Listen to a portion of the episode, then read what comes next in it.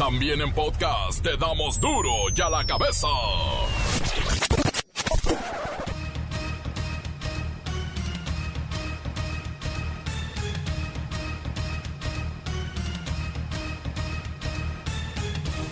Miércoles 28 de octubre del 2020, yo soy Miguel Ángel Fernández y esto es duro y a la cabeza, sin censura.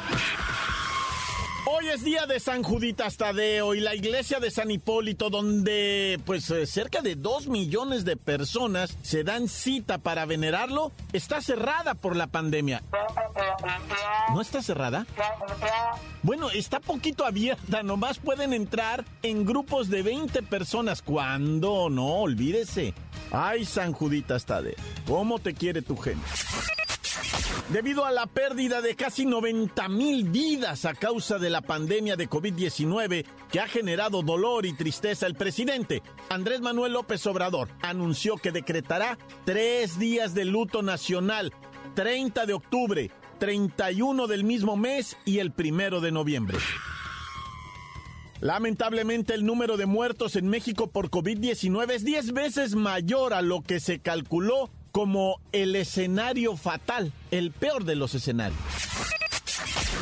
Diez, diez gobernadores le toman la palabra al presidente López Obrador y van a realizar plebiscitos en sus estados para saber si la gente quiere separarse del pacto federal. Ah, vamos a ver qué es esto, vamos a verlo hoy aquí en Duro y a la cabeza. El Comité Ejecutivo Nacional del PRI propuso que el gobierno mexicano intervenga para garantizar la protección del general Cienfuegos detenido por narco en Estados Unidos. ¿Y sabe qué piden los del PRI? Que del erario se paguen los gastos de su defensa. Es broma, ¿verdad? Debe ser algo así como esas notas que salen que son chiste y que uno de repente se la cree. ¿Es real? No puede proponen incrementarle un peso de impuesto a cada cigarro que se venda en México.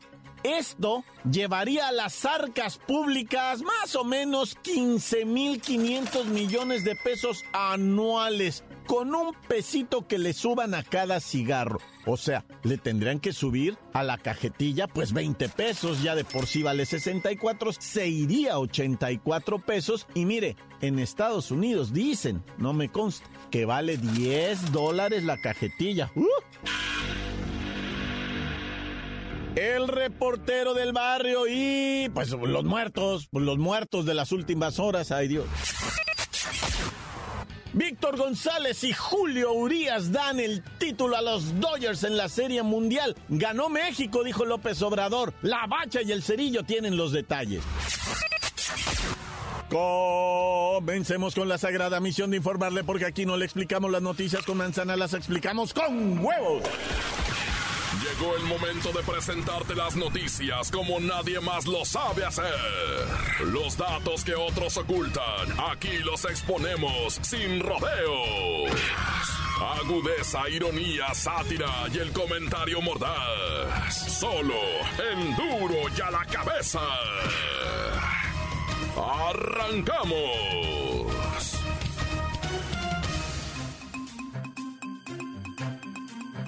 Vamos a comenzar con este recuerdo bonito de cuando éramos chamacos y nuestra madre nos decía, mi hijo, no juegues con fuego. ¿Por qué? Porque te quemas. Parece ser que ese consejo no se lo dieron al presidente Andrés Manuel, ¿eh? Porque él, mira, confiado en su 60% de aprobación, cuchileó, aguijoneó, espueleó a los gobernadores de Tamaulipas, Nuevo León, Jalisco, Michoacán, Aguascalientes y Guanajuato para que le preguntaran a los ciudadanos si estaban de acuerdo en dejar el pacto federal. Pues obviamente respondieron que sí. Los encuestaron a través de redes sociales y la gente dijo, sí, rompamos el pacto federal. Oiga, pero pues primero vamos a ver qué es esto del pacto federal. Siri, por favor, explícanos qué es el pacto federal. El pacto federal fue concebido para promover el desarrollo equitativo de todos los miembros de la federación, nunca para perpetuar contrastes y rezagos. Ello exige avanzar a un federalismo, que sea un eficaz instrumento de redistribución de los recursos y las oportunidades. Muy bien, muy bien. Digamos que entre los 32 estados nos ayudamos todos a salir adelante. Es bonito.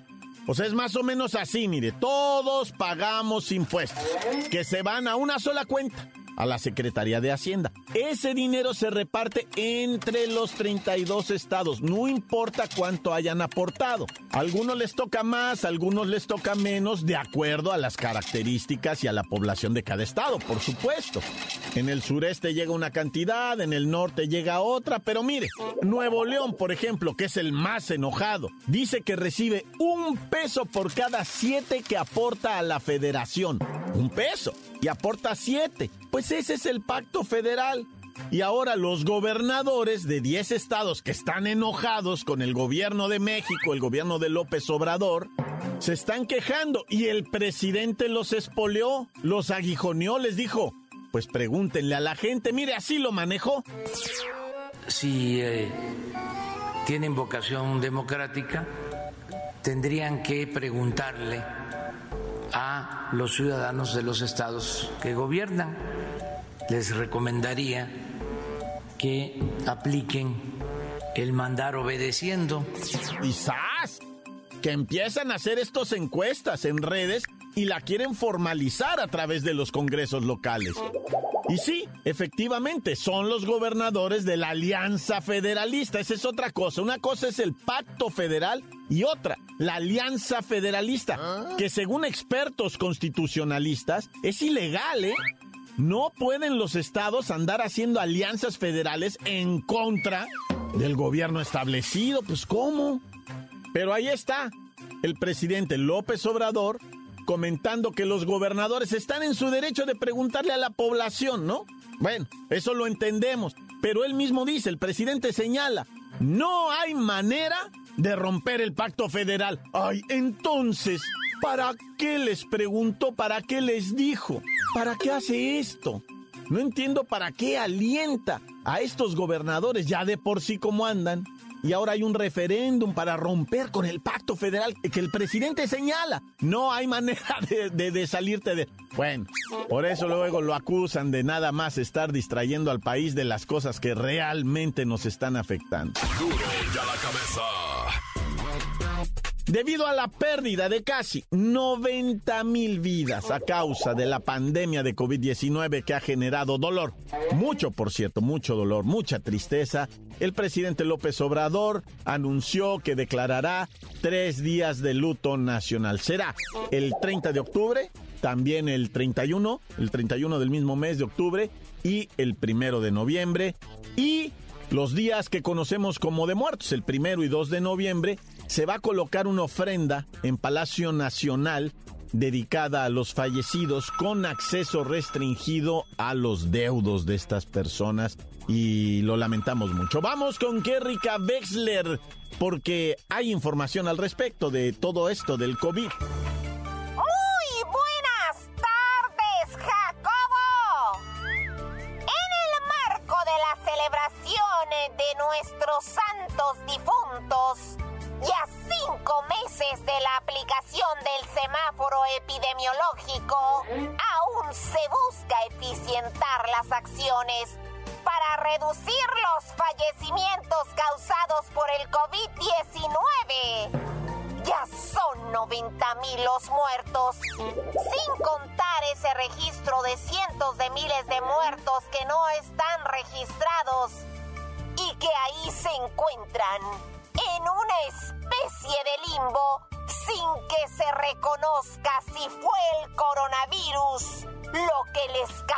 La muerte. Qué rica Bexler, entendemos que las condiciones sociales y sanitarias de México no, no, no, no se pueden comparar con las posibilidades que tienen los países europeos. Hablando médicamente, infraestructura, tecnología. Por eso la población debe continuar colaborando para contener la pandemia y cuidarse. Hay que cuidarnos, gente, por favor.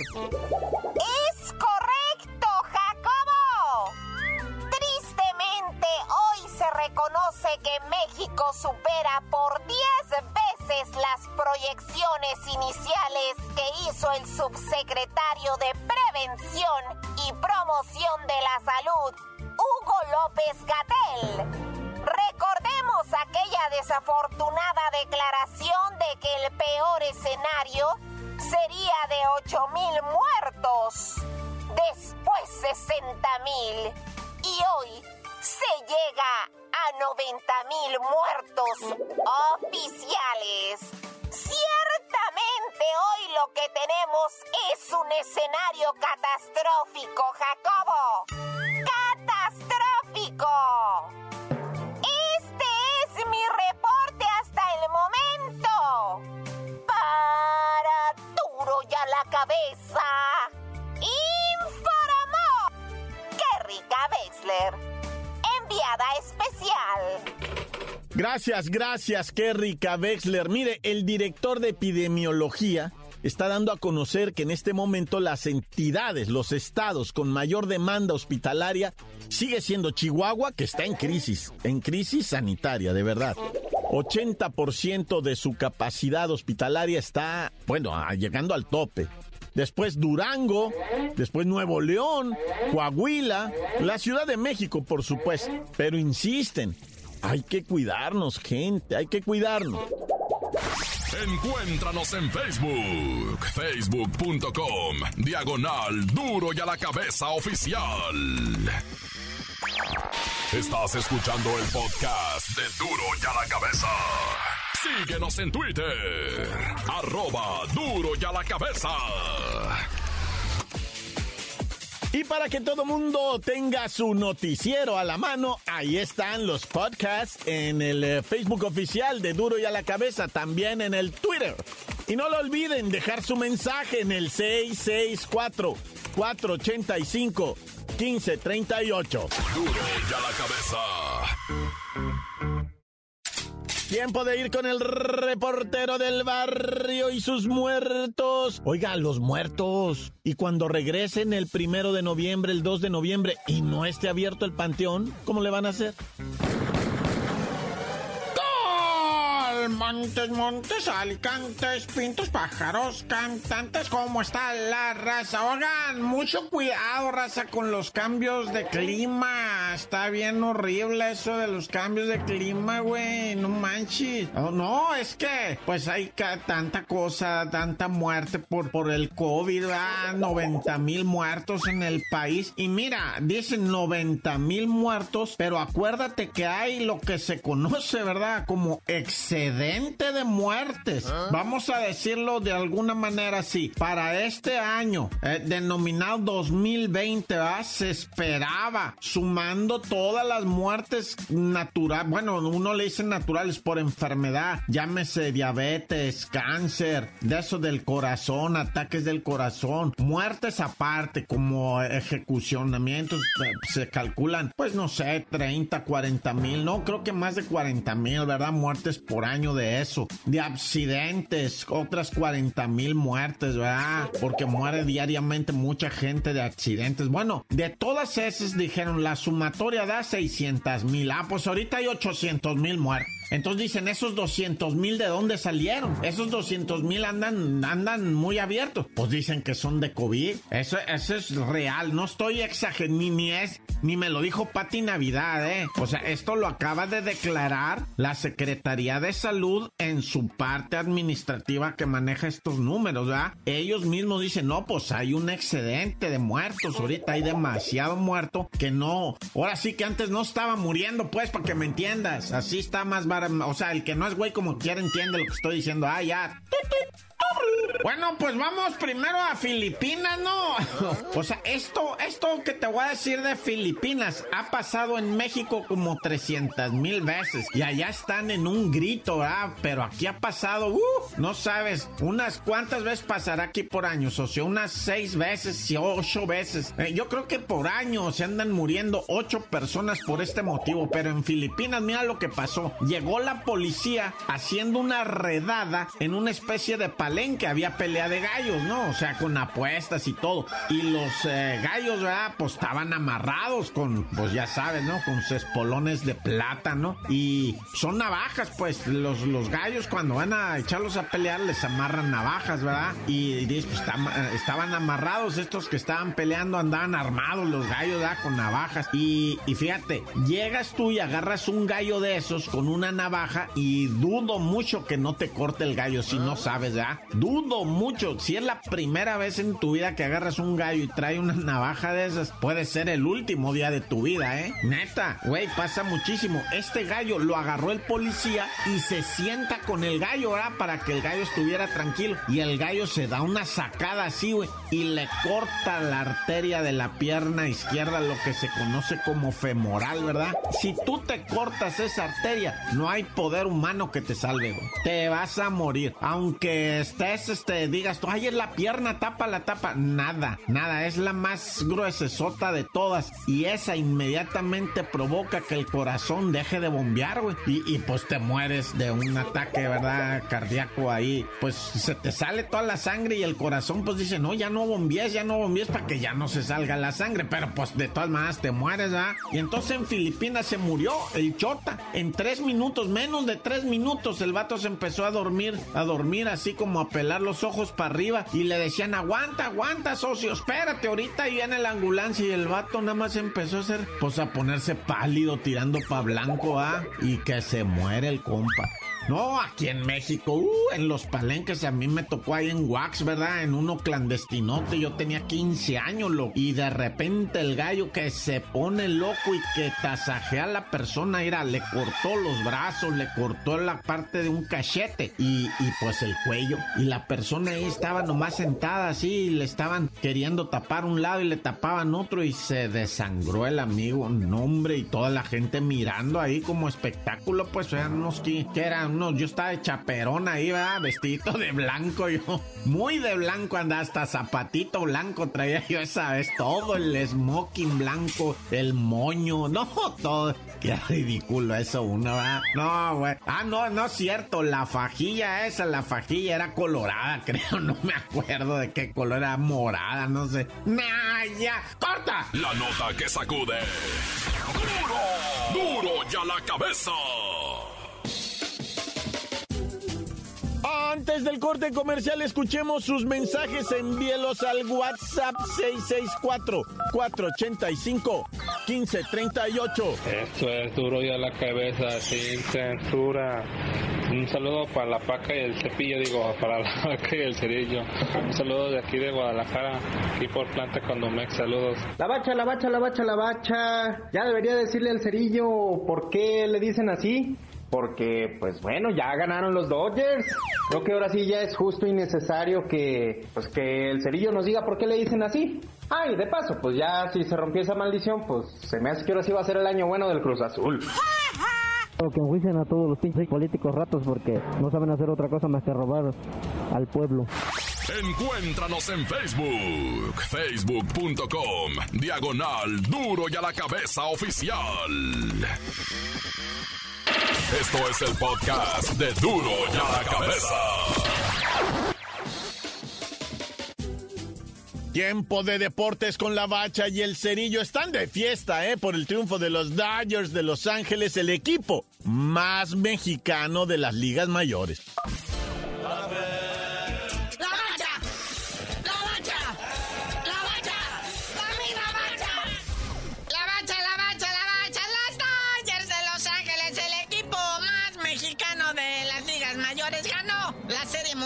Después de 75 años. Sí, hombre, desde que Valenzuela estaba niño, yo creo, ¿no? Ganaban, ¿verdad? Los Dodgers de Los Ángeles. Bueno, para ser exactos, 32 años, ¿verdad? Vencieron ayer por marcador de 3-1 a las rayas de Tampa Bay, la serie mundial de este torneo o de esta temporada que fue muy corta. 100 juegos menos. Nada más jugaron 60 de 162 debido a la pandemia del COVID. No me digas eso, pero ¿cómo es posible? Ay, cuánta tragedia, de veras. Oye, por cierto, ¿cuánto anda ganando González y el señor, este, Urias? No, pues ganan baratito, todavía no están muy cotizados, ¿verdad? Pero después de lo de ayer, ¡uh! ¡uh, la, la! ¡Chisme al éxito, papá! ¡Hijo! Ahora sí se van a cotizar chido porque los dos fueron artífices de la victoria de ayer de los Dodgers sobre las rayas de Tampa Bay. Oye, pero gran error del manager de Tampa Bay, el señor Cash. O sea, tenía a su pitcher, este joven Snell, tenía dominado a los Dodgers. Una carrera y dos hits le habían anotado, ponchó a nueve y en la sexta entrada se le ocurre la brillante idea al señor de sacarlo. Dice, no, ya mi rey, de aquí nos la llevamos nosotros. 73 pichadas, o sea, ya un pitcher se te cansa como a las 100. O sea, todavía tenía, o sea, todavía tenía energía en el brazo y me dice, no, ya mi rey, descansa. Y se molestó el pitcher, se fue haciendo berrinche, bajó el montículo y se metió ahí a la, a la cuevita que tienen. Llegan los relevistas y les caen a palos a todos. 3-1 quedó el marcador final. Y Víctor González pichó, pues, eh, a cuatro bateadores, ponchó a tres. Y Julio Urias, pues, aventó como dos entradas, un tercio. Es el que colgó los últimos dos ceros finales, amarró a las rayas de Tampa Bay. Y Víctor González de Nayarit se anota la victoria. Y Julio Urias de Culiacán, Sinaloa, se cuelga el salvamento. No, pues, por eso estaba toda la gente tan alebres. Digo, siguen bien alebrestados, bien alocados. Pues eran muchísimos años sin ganar la Serie Mundial los Dodgers con tantísima afición. Pues digo, o sea, yo creo que es de los equipos después de los Yankees con el mayor número de aficionados en el mundo mundial. Y más que nada en México, ¿no? Porque desde Valenzuela y pues aparte Los Ángeles es una sucursal chiquita de la Ciudad de México. No, y de Puebla y de Zacatecas y de Michoacán, todos lados, Jerry. Y el jugador más valioso del juego, bueno, de toda la serie fue el señor Mookie Bettis, que se fue de 4-2, dos carreras impulsadas. El clímax fue en el octavo inning cuando botó tremendo jonrón, que ya le dio la seguridad a los Dodgers de amarrar el marcador, ¿va? Para que, se, pa que se pongan piluca, razanaya. Oye, pero la nota la dio el tercera base de los Dodgers, Justin Turner, porque en pleno partido 6 dio positivo de coronavirus. Es que a estos me los checan diario, pero no habían llegado sus resultados. Y a medio juego si les llega y le ¿sabes qué? Ese vato está positivo de coronavirus, sácalo. Y en plena octava entrada le dijeron, eh, mi rey, vente para acá, vete a este cuartito tú solo, ponte tu cubrebocas y no hables con nadie. Ah, pero una vez que terminó el partido, partido salió como loco a dar de brincos, a cargar el eh, espectacular, este, ¿cómo se llama? El trofeo. Y pues ya sin cubrebocas. Sí, el cubrebocas, quién sabe por dónde lo aventó. Estabas hasta festejando de beso con todos compañeros, ¿verdad? Besó el trofeo y todo. Y se tomó la foto y ahí sin cubrebocas. Hasta el momento ni las ligas mayores ni los Dodgers de Los Ángeles se han mostrado o han dado posición al respecto porque curiosamente revelaron que estaba positivo de coronavirus ya que acabó el juego. O sea, es que imagínate una cosa, o sea, él ya sabía, estaba consciente y es el momento más importante de su carrera, de su vida, de su historia. Y no celebrarlo, quedarte ahí en el cubil COVID, ahí metido, guardado, pues no, no se pudo resistir, hubiera ido y, o sea, mira, Neta, si se ha quedado ahí en el cubil, se vuelve héroe. Neta, o sea, hubiera sido un gesto de amor para sus compañeros impresionante. Y se hubiera quedado ahí llorando. Este, pero no, pues la neta decidió salir, brincar y pues contagiar a medio mundo. Dios quiere y no pase nada. Y bueno, cuando dos paisanos se coronan en el extranjero, también algo bueno que les sucede. Bueno, sabemos si es bueno o malo, pero la llamada del señor presidente para felicitarlos, ¿verdad? Carnalito, ya vámonos. No sin antes dar una noticia futbolera. Lo sentimos, no podemos evitar hablar de fútbol. Es decirles que León ya va a regresar al No Camp de perdida por los últimos dos partidos que quedan. Tanto Liga MX como Liga MX femenil. Los Leones, los Panzas Verdes. La Fiera regresa a su casa, el No Camp. A su casa de renta, por cierto. Pero ya tú no sabías de decir por qué te dicen el cerillo. Hasta que León, el super líder, el que ya está calificado casi, casi como campeón del torneo, tenga un estadio, les digo.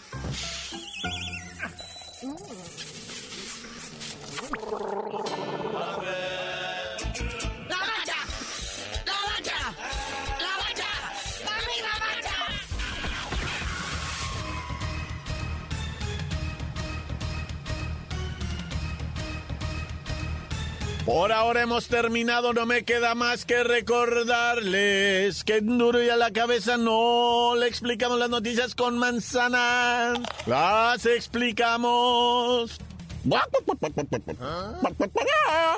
con huevos.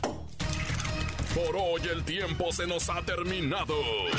Le damos un respiro a la información, pero prometemos regresar para exponerte las noticias como son. Duro y a la cabeza es Miguel Ángel Fernández, Arturo González, Evi González y la producción de Luis González, el señor X. Una producción original de MBS Radio.